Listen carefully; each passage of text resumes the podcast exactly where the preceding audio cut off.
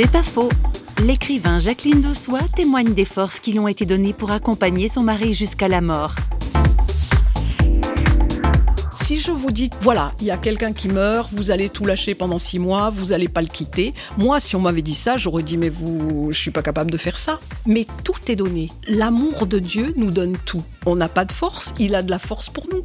Il ne faut pas se faire de soucis à l'avance. En fait, si j'ai publié le livre, c'était pour dire aux gens, lâchez tout et accompagnez celui ou celle que vous aimez, un père, un frère, accompagnez-les parce qu'on n'a pas d'expérience plus belle à vivre dans la vie. Restez avec et aimez-les. C'est tout. On donne ce petit temps de notre vie, on croit le donner et c'est nous qui recevons des cadeaux incroyables. Je vis sur ce don encore, ce don qui m'est fait.